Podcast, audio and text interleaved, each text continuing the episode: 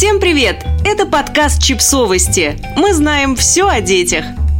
Как вовремя заметить депрессию подростка? Пять важных признаков. Уровень грамотности в теме психологического здоровья растет. Люди постепенно осознают, что клиническая депрессия – это не ты просто ноешь и не лень с капризами. Особенно важной становится эта тема, когда дело касается подростков. Существует целая категория людей, депрессия которых почти всегда проходит незамеченной для окружающих. Это подростки.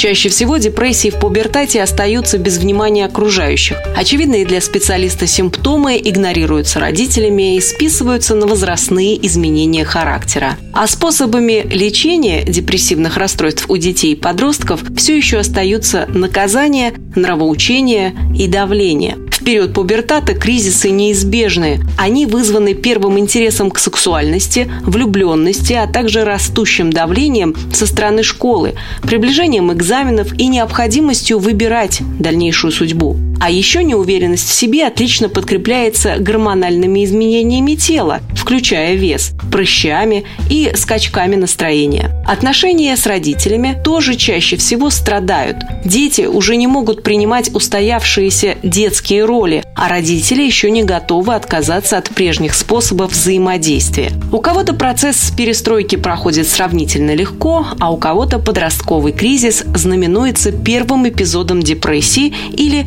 биполярного расстройства. Подростки, по большей части, не сообщают взрослым о своих проблемах, когда дело касается эмоциональных нарушений. Они заранее ждут обесценивания и нотаций. Симптомы подростковой депрессии. Какие они? Апатия, Первыми заметными проявлениями депрессии у подростков становится вялость, апатия, отказ от прежних увлечений, снижение успеваемости. В ответ на потерю интереса к учебе родители критикуют и давят на ребенка, пытаясь заставить его учиться. При депрессии обычно хочется лежать целыми днями, но и это взрослые трактуют как признак расслабленности и испорченности. Поэтому, несмотря на истощение и апатию, лежат лицом к стене подростки редко, потому что дома невыносимая атмосфера контроля и давления, особо не поваляешься.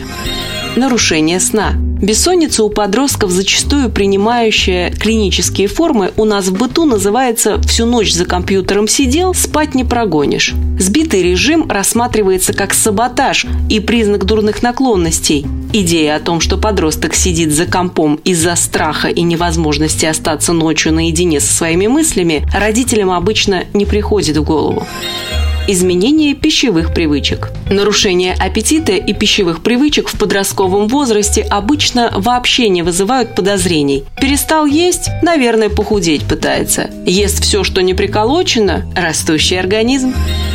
Потеря интереса к жизни. Что касается потери интересов и снижения интенсивности общения, родители таких вещей чаще всего не замечают или реагируют парадоксально. Теряет социальные связи? Ну хорошо, перерос этих своих друзей. Связался со странной компанией? Ну, тут все просто. Ребенок вот-вот испортится, надо за него взяться. Запрещать, контролировать, опекать, ну и так далее.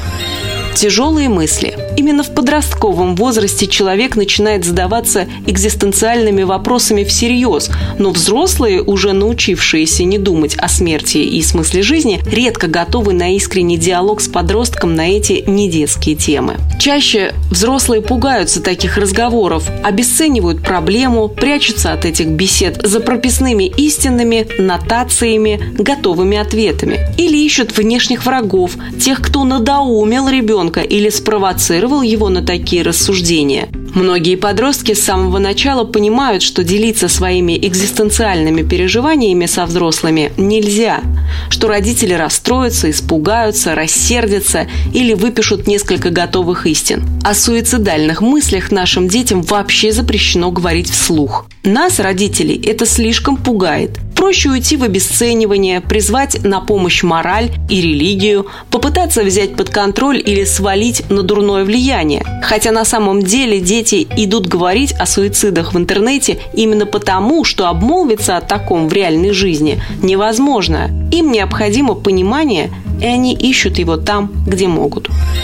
Если вы обнаружили симптомы депрессии у своего ребенка, не спешите его уличать, подлавливать, стыдить и давить. В этот нелегкий момент вы должны быть на стороне своего ребенка, а не против него. По статистике, наиболее эффективным средством преодоления подростковой депрессии остается разговорная психотерапия в сочетании с правильно подобранными фармакологическими препаратами. Не пустырник с пионом, а лекарства, назначенные опытным врачом. Не бойтесь обращаться за консультацией к профессионалам. В том, чтобы прибегнуть к помощи психолога, психотерапевта или психиатра, нет ничего стыдного. Это не свидетельствует о том, что ребенок сошел с ума или дураком оказался. Современное вмешательство, проведенное без насилия и давления со стороны близких, позволяет разобраться с депрессивными расстройствами до того, как депрессия станет привычным состоянием. Подписывайтесь на подкаст, ставьте лайки и оставляйте комментарии. Ссылки на источники в описании к подкасту. До встречи!